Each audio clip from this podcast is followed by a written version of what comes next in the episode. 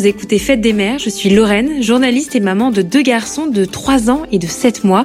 Je suis originaire de Corrèze et je vis à Paris depuis 2015. La maternité a toujours fait partie de moi, chaleureuse envers mes proches, à l'écoute, inquiète aussi. Mais pendant longtemps, je ne voulais pas d'enfants, jusqu'à passer le cap, surmonter les craintes et vivre la plus belle aventure qu'il soit. Dans ce podcast, la parole est donnée à des femmes, à des hommes qui témoignent de leur histoire avec l'envie d'aider et de soutenir ceux qui se trouvent dans ces mêmes parcours. Fête des mères, c'est le podcast qui questionne en long, en large et en travers ce qui fait de nous, de près ou de loin, des mères. Dans cet épisode, je rencontre Zoé. Elle est maman d'une petite Lou de 18 mois. Lou est née à 27 semaines, elle pesait 570 grammes et elle s'est battue pendant plusieurs semaines pour vivre. Un traumatisme pour sa maman, de l'accouchement d'urgence jusqu'au retour à la maison, en passant par la prééclampsie et la réanimation. Être mère, c'est se battre dès les premières secondes de vie de son enfant. C'est une histoire très forte que nous raconte Zoé. Belle écoute. Bonjour Zoé. Bonjour. Je suis ravie de te recevoir dans le podcast Fête des mères. On va parler de, de ton histoire, de l'histoire de ta fille, de ta grossesse, de ton accouchement et de ta maternité. Mais d'abord, j'ai une première question pour toi Zoé. C'est quoi pour toi être mère alors, euh, pour moi, être mère, c'est inculquer euh, à son enfant quelque chose, que ce soit un savoir-vivre, euh, des valeurs, même juste lui expliquer la vie et lui montrer des nouvelles choses. moi, c'est vraiment ça que, que je ressens. Et, et lui donner énormément d'amour aussi. énormément d'amour. Et, et cet amour, est-ce qu'il était déjà là? Quand le désir d'enfant a, commencé à, faire sa, son petit son petit chemin euh, avec ton compagnon Alors moi, j'ai toujours voulu des enfants. Je le savais. Euh, je suis, euh, je fais partie d'une fratrie de quatre sœurs, donc forcément, et puis on est très proches. Et, et en fait, voilà, je, me disais que j'avais besoin, envie de créer ma famille aussi et d'avoir mon, mon enfant. Euh, moi, je me suis mis avec Franck. Il avait déjà euh, plus de 30 ans. il avait déjà deux filles. Euh, donc, c'était un peu compliqué. Lui, il voulait pas forcément d'enfants. Mais moi, c'était vraiment une condition importante pour ma vie. Et, et, finalement, on a décidé ensemble d'avoir Lou mais c'était pas enfin voilà c'était vraiment euh, réfléchi on en a discuté on voulait vraiment être tous les deux euh, hyper euh, raccord là-dessus. Et puis moi c'était vraiment un, je sais pas comment expliquer mais un, but quoi. J'avais besoin de ça pour être complète je sais pas si c'est clair ce que je dis. Donc, si complètement, comme beaucoup beaucoup de, de femmes et d'hommes euh, également. Et donc une fois que vous vous êtes dit c'est bon, on va se lancer, on, on va avoir un enfant. Comment ça s'est passé? Est-ce que ça a été long, pas long, compliqué ou non? Alors euh, tellement pas long que en fait euh, je savais pas que j'étais enceinte tellement ça a été rapide. Euh, le jour ou le surlendemain où j'ai enlevé euh, mon stérilet, en fait, euh, tout s'est remis en, marche, quoi. Donc hyper rapidement, sachant qu'en plus j'avais un stérilet à hormones et que normalement ça met un peu de temps, puis ça faisait très longtemps que je l'avais, donc incroyable. Et, et, avec son père, on fait de la moto, on est professionnel dans la moto, puis on a fait une course en sidecar. Donc moi j'étais euh, le singe, donc ce qu'on appelle le singe, c'est le passager. Donc en fait, il faut savoir que les courses de sidecar, bah, on a on a la tête à 2 cm du sol, euh, on sort euh, des deux côtés, enfin on bouge énormément. Et en fait, je savais pas que j'étais enceinte. Waouh, on t'aurait pas pris autant de risques, j'imagine, si tu l'avais su. Non, c'est ça. Et en fait, c'était peut-être, je sais pas, ouais, enfin peut-être deux semaines après avoir enlevé mon mon stérilet, donc je pensais vraiment pas être enceinte. Donc ça, ça allait, ça allait très très vite. Et cette grossesse, ce début de grossesse, comment comment ça s'est passé? Eh ben, euh, horrible. Enfin, en fait, je crois que ça a été ça un peu toute ma grossesse. Malheureusement, j'ai pas vraiment profité de ma grossesse. Euh, j'ai été très malade euh, tout de suite. j'ai été vraiment, enfin, je vomissais tout le temps en fait. Donc c'était très, c'était très désagréable. Même au-delà du premier trimestre, ça a continué ces vomissements et ces nausées? je dirais que je pense que au bout de, je crois que c'est le troisième mois où j'ai commencé. Le troisième mois, ça allait. En fait, j'étais plutôt à l'aise, plutôt bien. Euh, mais après, j'ai eu d'autres problèmes en fait. Euh, au début, c'était les nausées. Le troisième mois, ça a été. Puis ensuite, ça a été euh, des contractions. J'avais des contractions tout le temps en fait. Et on sait pourquoi? Il y avait, il y avait une explication? Alors mon, mon gynécologue obstétricien m'avait dit que c'était parce que enfin je suis assez fine et du coup il m'a dit que voilà c'était souvent euh, les femmes qui étaient très minces et fines euh, voilà elles pouvaient avoir ce genre de, de problème. Mais assez rapidement euh, ça s'est transformé en stress en fait. Moi je, je sentais qu'il y avait quelque chose qui n'allait pas mais je savais pas le en fait je, je suis quelqu'un d'assez pudique par rapport à ça et je n'osais pas le, le, dire parce que j'avais peur de qu'on me dise que je me plains ou que voilà. Et puis tout le monde finalement... me rassurait tout le temps en fait. Finalement, euh, c'est c'est le une femme enceinte quand elle dit que elle sent qu'il y a quelque chose qui va pas, le premier réflexe qu'ont les gens, c'est de lui dire euh, mais non, t'inquiète pas, tout va bien. Mais en fait, euh, je pense qu'elle devrait plus s'écouter. Et ton intuition a été la bonne puisque tu as eu une prééclampsie. C'est ça, en fait, j'avais tous les symptômes, euh, mais c'était vraiment tôt dans la grossesse parce que euh, la préclampsie, elle a commencé à 27 semaines. Euh, en sachant que normalement c'est un peu plus tard dans la dans la grossesse. Est-ce qu'on peut rappeler pour euh, ceux et celles qui nous écoutent ce que c'est la prééclampsie Oui, bien sûr.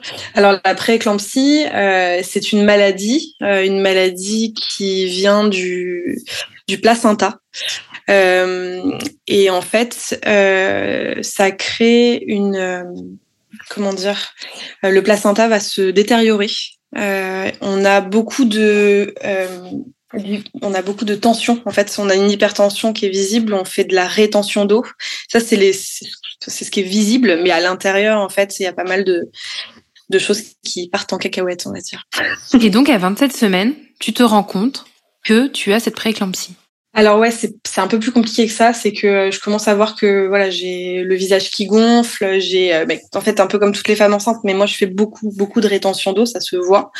Euh, et puis la tension, ma tension qui monte, qui monte. Et puis en fait, euh, j'étais allée déjà plusieurs fois aux urgences hein, quand même avant euh, de, de, déclarer la prééclampsie parce que finalement j'ai commencé à m'écouter et commencé à vraiment stresser. Mais euh, en réalité on m'a pas pris au sérieux. Euh, pas vraiment en fait. Euh, pourtant j'avais quand même l'attention qui était là mais on m'a pas pris au sérieux. Bref. On t'a pas pris au sérieux parce que c'était trop tôt justement ces symptômes? Je pense qu'en fait, je n'avais pas assez. Oui, c'est ça. Au niveau des chiffres, par exemple, euh, la protéinurie dans les urines, c'est un, c'est une chose qu'ils qui prennent en compte euh, pour la prééclampsie et les chiffres n'étaient pas assez hauts pour que ce soit euh, vraiment euh, alarmant. Sauf que, en réalité, si on regardait les choses de plus loin, on voyait que j'avais absolument tous les symptômes. Donc, euh, je n'ai pas été prise au sérieux assez tôt, euh, ce qui fait que le vendredi soir, le labo m'appelle en me disant bah écoutez madame, euh, les chiffres ne sont pas bons, il faudrait que vous preniez rendez-vous avec votre euh, médecin. Ce que j'ai voulu faire, mais chose que je pouvais pas faire avant le lundi. Euh, donc, je suis allée directement euh, voir mon médecin le vendredi. Je suis allée directement à l'hôpital. J'ai vu mon médecin le vendredi. Il m'a dit euh, écoutez, euh, oui, c'est vrai que vous avez un peu de tension, etc. Bon bah, on va, euh, on va se prévoir, on va laisser passer le week-end, on va se prévoir un rendez-vous le lundi. Et en fait, j'ai fait un décollement du placenta le dimanche. Waouh wow. Comment ça se manifeste? Des saignements? Je suis allée, euh, je suis allée faire pipi tout simplement et je me suis vidée de mon sang, mais vraiment euh, scène de crime. Euh, donc là, j'ai appelé mon et j'ai senti un craquement, j'ai senti quelque chose. Donc j'ai appelé mon conjoint qui m'a emmené en voiture directement aux urgences. Et puis là, ça a été l'enfer. Ça a été vraiment tellement long et tellement ils étaient tellement, je pense qu'ils sont pas euh, préparés dans toutes les maternités pour ce genre de d'événements et c'est vrai que c'était très traumatisant comme pour moi comme parcours quoi. On peut le dire, c'est exceptionnel ce qui t'est arrivé. Oui, c'est exceptionnel, oui, c'est vrai, mais euh, du coup. Et comment comment s'est passée la prise en charge une fois que t'es arrivé euh, aux urgences? Alors, euh, ben, on m'a emmené directement euh, en haut, donc euh, au service euh, de gynécologie obstétrique, et on, on, a fait directement une, euh, échographie pour savoir si Lou était toujours vivante. C'était le cas. On, il y avait toujours un rythme cardiaque. Elle avait l'air de bouger et d'être bien. Donc, on m'a dit, bah, on va vous allonger, vous allez patienter, et puis on va appeler le médecin. Donc, le médecin est arrivé, il m'a dit, bah voilà on a un problème, c'est que c'est peut-être un hématome rétroplacentaire, on ne sait pas ce que c'est exactement, on n'est pas sûr, mais c'est peut-être ça. Euh, donc en gros, on va pour l'instant attendre. On va voir ce qui se passe. Et puis, euh, de toute façon, votre fille ne peut pas naître ici parce qu'on n'est pas euh, un hôpital de zone, je sais plus, c'était deux. Bref. Deux ou trois pour le, c'est sans doute même peut-être trois pour les les grands grands prématurés. Tu, je, je le rappelle, hein, tu es originaire de Chartres et donc c'est un hôpital, euh, un CH comme il y a dans, dans beaucoup de, de villes de province. Et donc et donc, euh, bah, dans quel état d'esprit tu es à ce moment-là déjà? Parce que déjà la, panique une fois chez toi, tu es quand même rassurée, j'imagine, de, savoir que ta fille va bien malgré tout. Et là, euh, ça, l'incertitude et, les questions qui restent en suspens. Bah en fait, euh, en réalité, j'étais toujours en, angoisse perpétuelle parce que finalement, je sais que ma fille est en vie, mais je ne sais pas pour combien de temps déjà.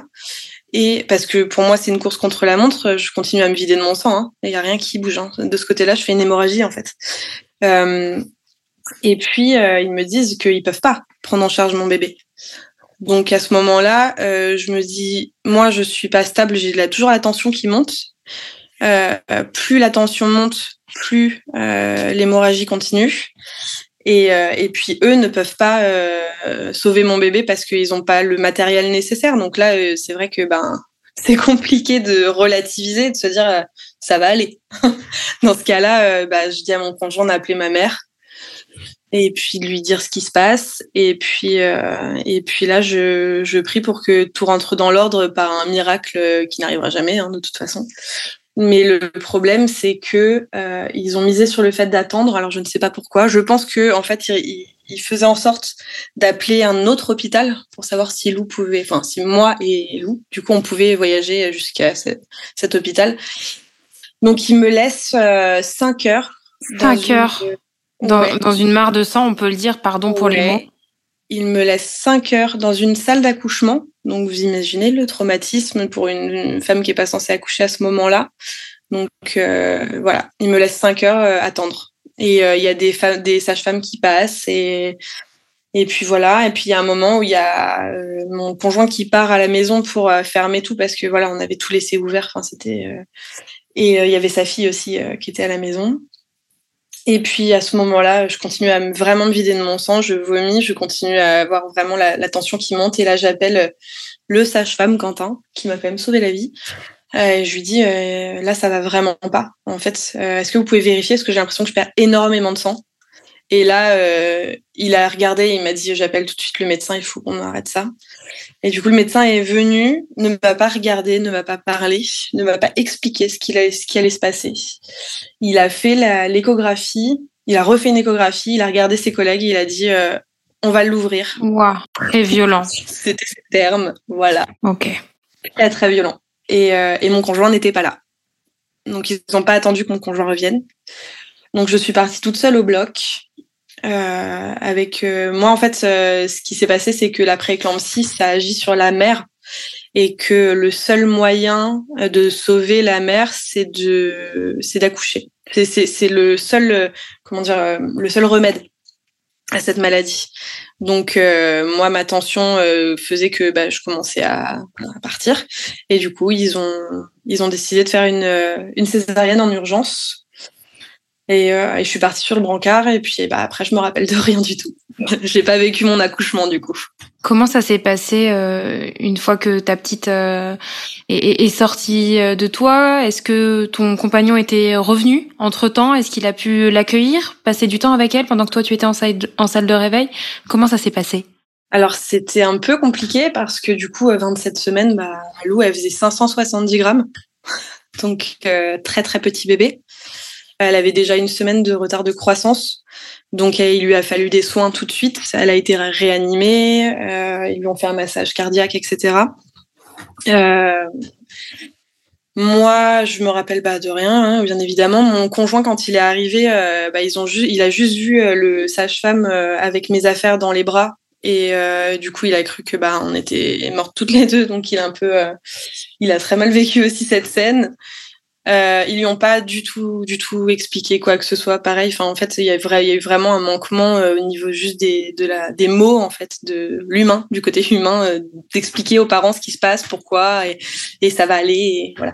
Donc bref, euh, lui a le droit d'aller voir Lou Et il m'a expliqué un peu ce qu'il a vécu. Il est rentré dans la salle et il m'a dit j'avais l'impression qu'il y avait un bout de placenta qui était posé sur la table. Donc je me suis approchée et, euh, et là en fait j'ai vu que c'était notre fille et elle a ouvert les yeux. Et en fait à ce moment-là elle n'était pas, encore intubée, pas encore euh, euh dans la couveuse. Et, euh, il a dit aux gens, bah, elle a ouvert les yeux, ils l'ont pas cru du tout. Ils ont dit c'est bien, asseyez-vous monsieur. à ce moment-là, il a failli tourner de l'œil parce que c'est vrai que euh, à cet âge-là, en fait, à ce terme-là, les petits sont vraiment, vraiment pas jolis, quoi. Et ça n'a rien de du nourrisson qu'on peut qu'on peut voir à à terme. C'est non, c'est pas ce qu'on imagine en fait euh, quand on décide. De... C'est presque effrayant, c'est ça? Ça devait être un traumatisme pour toi et pour. Euh, oui, c'est vraiment choquant. Bah, en fait, euh, Lou, on voyait tout à travers déjà, donc c'est assez spécial. Et puis elle faisait 32 cm, donc je sais pas si vous vous rendez compte, mais si vous prenez une règle et que vous regardez ce que fait 32 cm, c'est vraiment pas beaucoup. Et puis voilà, ça fait, un, ça fait, elle est très maigre. On dirait vraiment, pour le coup, je trouve que l'image est bonne. C'est un, un oiseau tombé du nid. Je sais pas si vous avez déjà vu un petit oiseau euh, qui est tombé du nid trop tôt, mais il n'y a pas les plumes, il est tout bizarre. Ben voilà, c'est comme ça. Et, et donc euh, une fois, euh, une fois que voilà la césarienne est passée, comment ça s'est passé? Vous avez dû être transféré dans un autre hôpital? Alors en fait, ça a été un peu compliqué parce que moi, du coup, j'étais pas stable. J'étais pas en état de voyager. Euh, Lou, il fallait qu'elle aille euh, à Orléans. Du coup, c'était l'hôpital d'Orléans qui avait une place pour elle en, en réanéonate.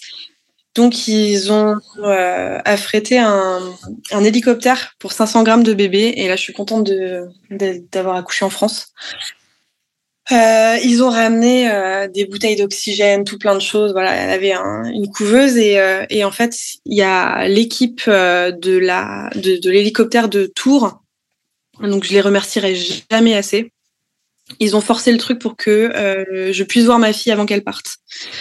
Donc ils ont un peu euh, forcé euh, le passage parce qu'au départ on leur avait dit non non la maman n'est pas visible, on vient juste de la repoudre etc. Bon bref. Voilà. T'étais étais en salle de repos à ce moment-là Ouais, en fait, ils étaient encore presque en train de me mettre les agrafes. Hein. J'étais pas. Euh, c'est allé très vite alors. C'est allé très très vite finalement. il fallait, il fallait parce qu'elle était pas. Enfin, c'était, c'est vraiment une course contre la montre dans ces cas-là.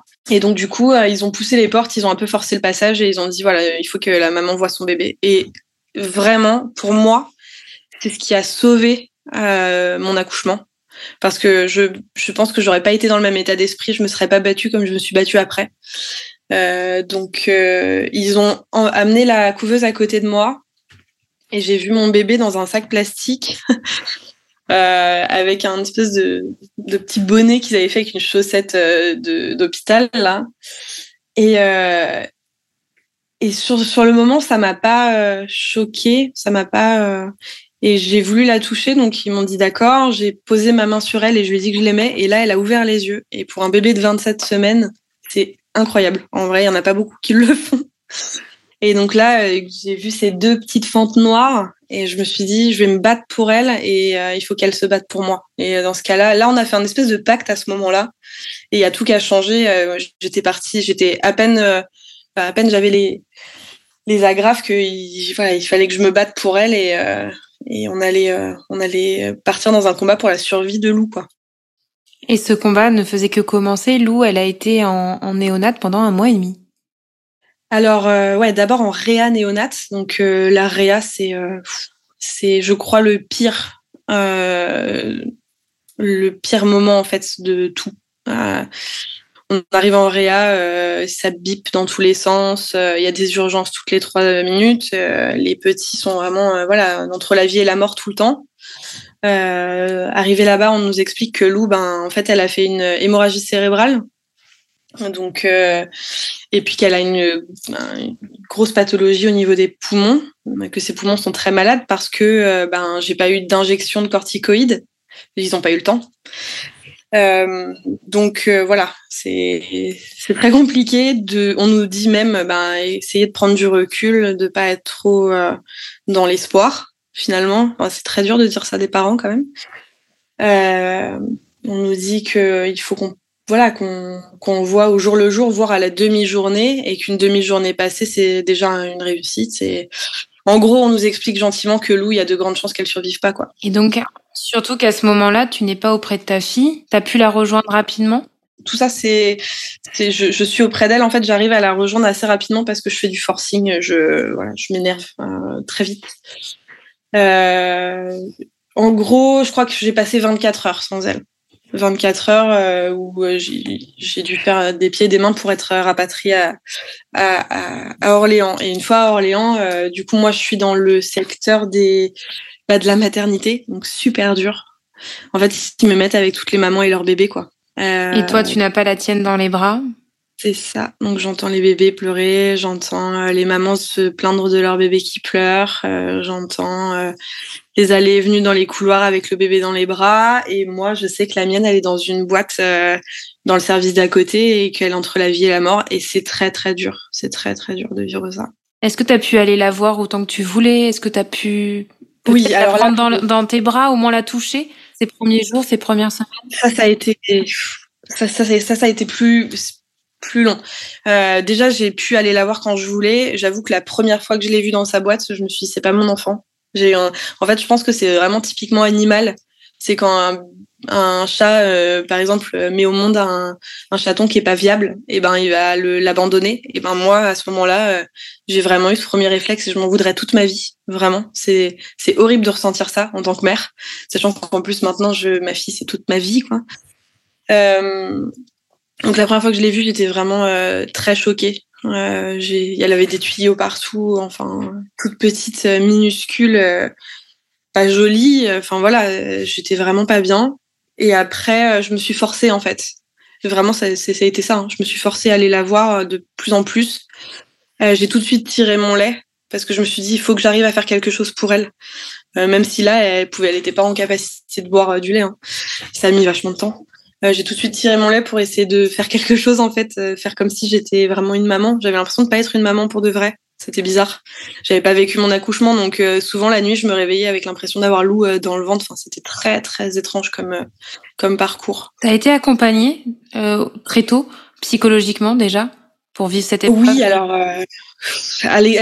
à, Orléans, vraiment, ils ont été top pour ça. Mais c'était vraiment super parce qu'il y avait une psychologue qui venait souvent euh, dans la dans la chambre de Lou. Et du, coup, on pouvait discuter directement de comment je me sentais et comment j'avais vécu tout ça. Et ça m'a aidé à reprendre le dessus assez rapidement, en fait. Et à, me battre euh, pour elle et à arriver justement à tirer mon lait et à faire des choses euh, voilà, qui vont dans le bon sens. Et pour le coup, je les remercie beaucoup parce que à Orléans, en tout cas, ça a été une équipe vraiment exceptionnellement géniale. On a été super bien accompagnés à Chartres, pas du tout, mais à Orléans, vraiment super bien. Et c'est vrai que ça joue beaucoup l'accompagnement, les professionnels, les soignants, les mots employés. C'est vrai qu'il y a l'air d'y avoir une différence entre ce qu'on t'a dit à Chartres et, et, comment vous avez été euh, accompagné à Orléans. Maintenant, voilà, un mois et demi après euh, avoir été en service de, de néonat, Lou peut enfin rentrer à la maison. Alors, euh, non, c'était plus long que ça. En fait, elle est rentrée, elle avait trois mois. Euh, elle a été en réa néonat et ensuite euh, un mois et demi de néonat normal à Chartres. Et là, oui, elle est rentrée à la maison. Et euh, comment dire, on n'était pas prêts, je crois, en fait. Après tout, en fait, finalement, on n'a pas appris à être parents pendant ces trois mois. On a, on était un peu des aides-soignants. Euh, c'était très médicalisé, on, on, connaissait pas assez notre fille et puis euh, elle, elle avait du coup un. Enfin si, je la connaissais parce que finalement on a fait énormément de peau à peau. Euh, j'ai passé des quatre heures avec elle sur le sur le torse. Voilà. Ça c'est ce qui l'a sauvée aussi. Mais euh, voilà, au bout d'un moment, on a vécu tellement de traumatismes, il y a eu tellement de choses qu'on est déjà exténué par tout ce qui s'est passé avant. Et là, on arrive sur le problème de, bah, elle ne dort pas. Mais quand je dis elle ne dort pas, elle, elle dormait 15 minutes, puis elle se réveillait, puis 15 minutes, puis elle se réveillait. Donc euh, il y a même une fois où j'avais euh, fait le décompte, elle avait dormi 7, 7 heures en, en 24 heures. Donc euh, c'était vraiment très, très, très, très peu. Et ça, ça dure. Il y a un lien avec sa prématurité ou pas du tout? Je pense qu'il y a un lien avec le milieu médical en fait. Finalement, elle était habituée au bip, elle était habituée à plein de choses qu'on retrouve dans le milieu médical, euh, voilà les, seringues qui bipent, euh, le le personnel qui est toujours là, il y a tout le temps du bruit, il y a tout le temps un peu de lumière. Enfin voilà, c'est tout. Je pense que c'est plein de choses mélangées. Et puis et puis aussi, je pense qu'elle devait sentir notre stress. Euh, donc euh, je sais pas trop ce qui a fait que. Après, elle est arrivée à la maison aussi en pleine canicule. Il faisait extrêmement chaud, donc euh, c'était pas facile pour elle à gérer. Voilà, c'est. Je pense que c'est tout plein de choses, euh, qui font que c'était compliqué, mais ça a duré un moment. Ça a duré vraiment un moment. Et, euh, et, les premiers mois de, maison ont été très compliqués. Euh, heureusement, on était suivis. On était, elle était hospitalisée à domicile en fait. Donc, euh, on avait une infirmière à domicile qui venait tous les deux jours. Mais moi, j'arrivais pas à prendre une douche, quoi. L'infirmière à, domicile venait récupérer Lou pour que je puisse prendre ma douche. Enfin, c'était vraiment parce que le père de Lou travaillait et, et, du coup, voilà, j'étais toute seule avec elle, quoi. T'as continué à allaiter Lou une fois de retour à la maison? J'ai allaité Lou trois mois. Euh, donc non, en fait, euh, j'arrivais plus. En fait, j'avais plus de lait. je crois que le jour où ça a vraiment commencé à descendre, c'est euh, le jour où j'ai eu un. Ils sont venus me chercher dans la chambre. C'était en réa euh, néonate. Pourtant, c'était un mois et demi. non, un mois. je sais plus. Ça a commencé à me stresser à ce moment-là. ils sont venus me chercher dans ma chambre. Lou était en train de bah, était en train de mourir en fait. Ils sont venus me chercher à 6 heures du matin, me dire euh, Madame, il faut que vous veniez, euh, en gros, dire au revoir à votre enfant. Génial. Euh, du coup, euh, j'y suis allée. finalement, voilà, elle, a réussi à reprendre le dessus. En fait, ils m'ont demandé de lui parler à ce moment-là. Je m'en rappelle. Désolée, ça n'a rien à voir, mais j'aimerais bien parler de, de cette cette anecdote parce qu'en fait, c'est très important en effet. Pour, ça pourrait aider d'autres parents qui sont dans, dans ce dans notre cas de figure, surtout quand on vous dit de faire quelque chose, écoutez-vous et faites ce que vous, vous sentez être le mieux pour vous et pour votre enfant. C'est-à-dire qu'à ce moment-là, il y a dix personnes dans la chambre, ça s'abibe de partout. Euh, moi, j'étais forcément bah, choquée. Euh, ma fille est en train de mourir. On m'explique que bah, là, le chiffre, s'il descend en dessous de ça, bah, on ne pourra pas l'aider plus, donc on ne pourra pas la réanimer. Donc euh, là, à ce moment-là, c'est une angoisse, un stress incommensurable. Et, là, on me dit, parlez-lui, dites-lui quelque chose. Et là, mais je, leur explique, mais, qu'est-ce que vous voulez que je lui dise? Enfin, il y a dix personnes autour de moi, je sais pas quoi faire, je sais pas quoi lui dire. Et, et à ce moment-là, j'ai eu la force de dire, est-ce que je peux la toucher? Est-ce que je peux la prendre? Sachant qu'elle n'était pas du tout en état, mais bon, ça pouvait pas être pire, quoi. Et, euh, et, là, je l'ai, je l'ai touchée, j'ai posé ma main en fait sur elle et euh, sa saturation est remontée et elle a commencé à, à se battre de nouveau et, euh, et elle est remontée, remontée, remontée et, et voilà, elle s'est stabilisée et elle allait bien. Voilà, d'un coup, c'est revenu.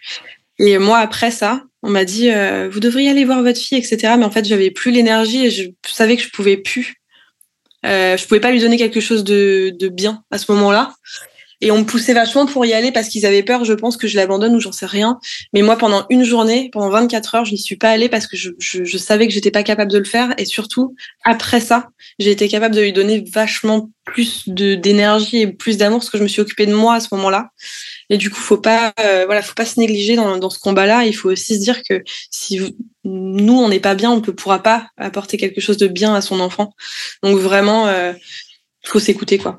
Et euh, voilà, c'était, je sais plus où on était du coup, mais c'était important euh, de. Je suis très perturbée par tout ce que tu me racontes, c'est très très très fort. Euh, comment va Lou aujourd'hui, maintenant qu'elle a 18 euh, mois? Euh, Alors Lou, c'est une boule d'énergie, elle est géniale, euh, elle rigole tout le temps, elle n'a pas de retard, elle n'a pas de séquelles, et ça c'est complètement dingue. Euh, parce qu'après une hémorragie cérébrale et tout son parcours complètement euh, ouf, euh, elle s'est tellement bien battue que ben finalement elle va très bien. C'est un enfant qui est qui est épanoui, qui va bien et qui a pas de qui a pas de séquelles de tout ça. voilà, c'est si ce n'est quelques petites cicatrices à droite à gauche, mais mais sinon elle a rien quoi. Elle va bien.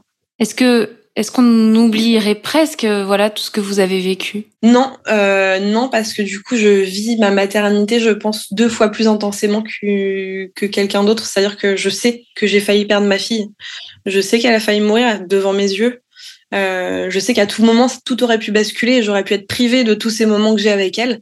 Et du coup je les vis à 100%. Ça m'arrive encore de la regarder, de pleurer de joie en me disant mais j'ai tellement de chance, mais c'est incroyable. J'ai eu la chance d'avoir un enfant qui était qui était prêt, prêt à se battre en fait, parce qu'il y en a d'autres qui vivent euh, moins longtemps, mais finalement euh, qui ont des, des, pathologies ou des, des, parcours moins graves que Lou. Et, euh, et, nous, on a eu de la chance d'avoir un enfant qui avait vraiment envie d'être là, quoi.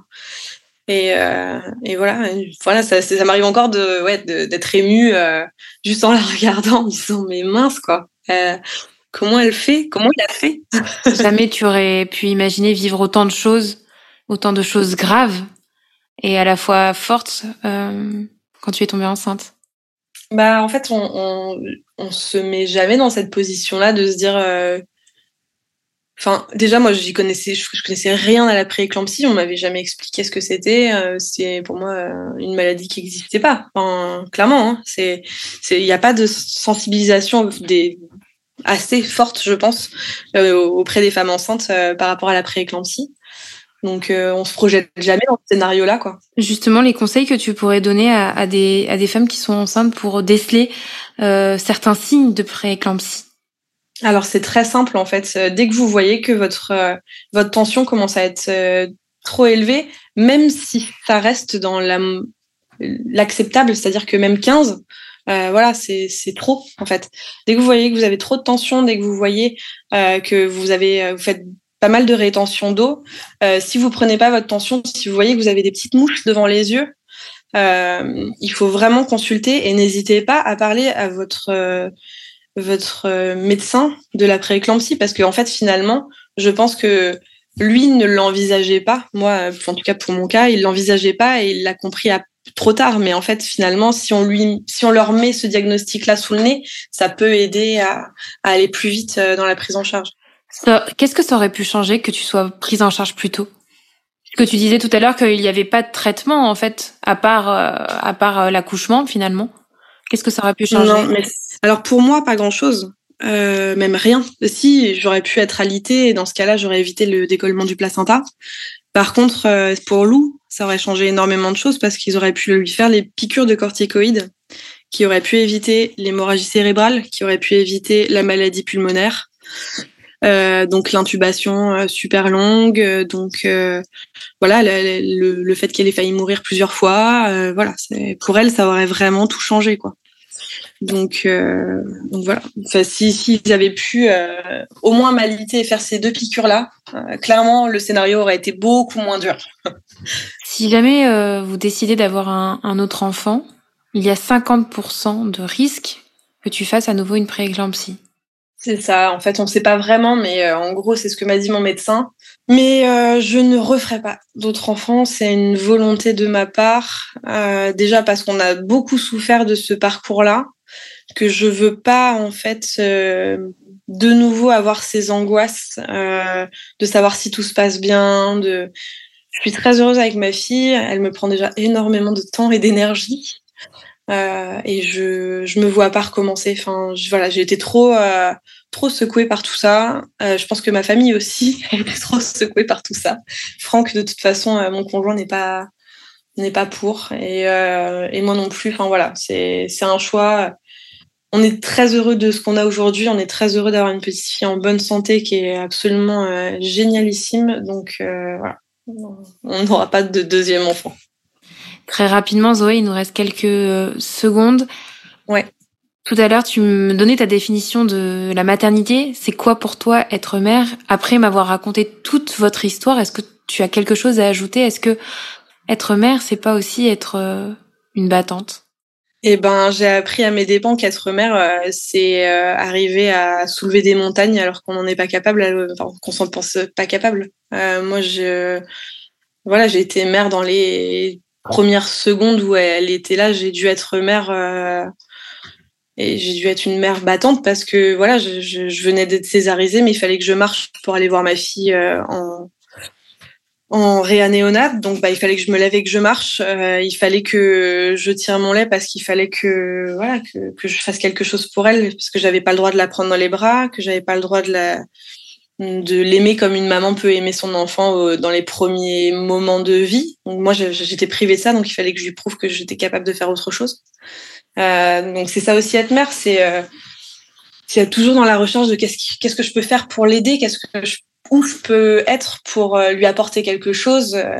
Et c'est encore ça maintenant. Lou, elle est, elle a pas de retard parce que, bah parce que en fait, moi, je me donne les moyens aussi de de l'accompagner. Je la, je la sollicite sur plein de choses. Je la lâche pas, quoi. C'est je suis toujours derrière elle. Euh, je, je suis pas une maman, euh, par contre, euh, hyper protectrice à lui interdire de faire des choses parce que c'est dangereux, etc. Au contraire. Tu es toujours derrière Lou pour la pousser. Oui, en fait, je veux qu'elle découvre au maximum. Je veux qu'elle elle s'épanouisse. Je veux qu'elle apprenne.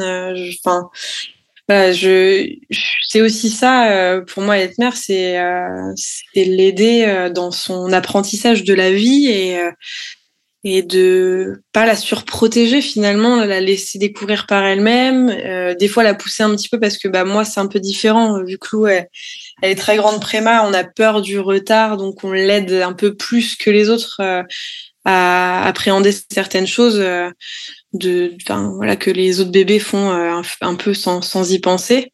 Mais, voilà c'est vraiment pour moi l'aider dans dans l'apprentissage de la vie et de, à devenir euh, une future adulte euh, avec toutes les clés en main quoi. Merci beaucoup euh, Zoé pour ton témoignage, pour cette histoire très forte, très touchante. Je t'avoue que j'ai eu les larmes aux yeux à plusieurs reprises. En tout cas, merci d'avoir témoigné sur votre histoire. Ah, merci d'avoir permis de, partager notre histoire et surtout, voilà, j'espère que euh, les parents qui ont des enfants en réanéonate actuellement euh, l'entendront et j'espère que ça donnera un petit peu d'espoir et aussi que ça pourra sensibiliser quelques mamans à la prééclampsie et à faire attention à elles et à leur corps et à s'écouter. Voilà. S'écouter, je crois que c'est vraiment ce qu'on retiendra de, de cet échange. Merci beaucoup Zoé, à très bientôt. Merci, à très bientôt. Au revoir.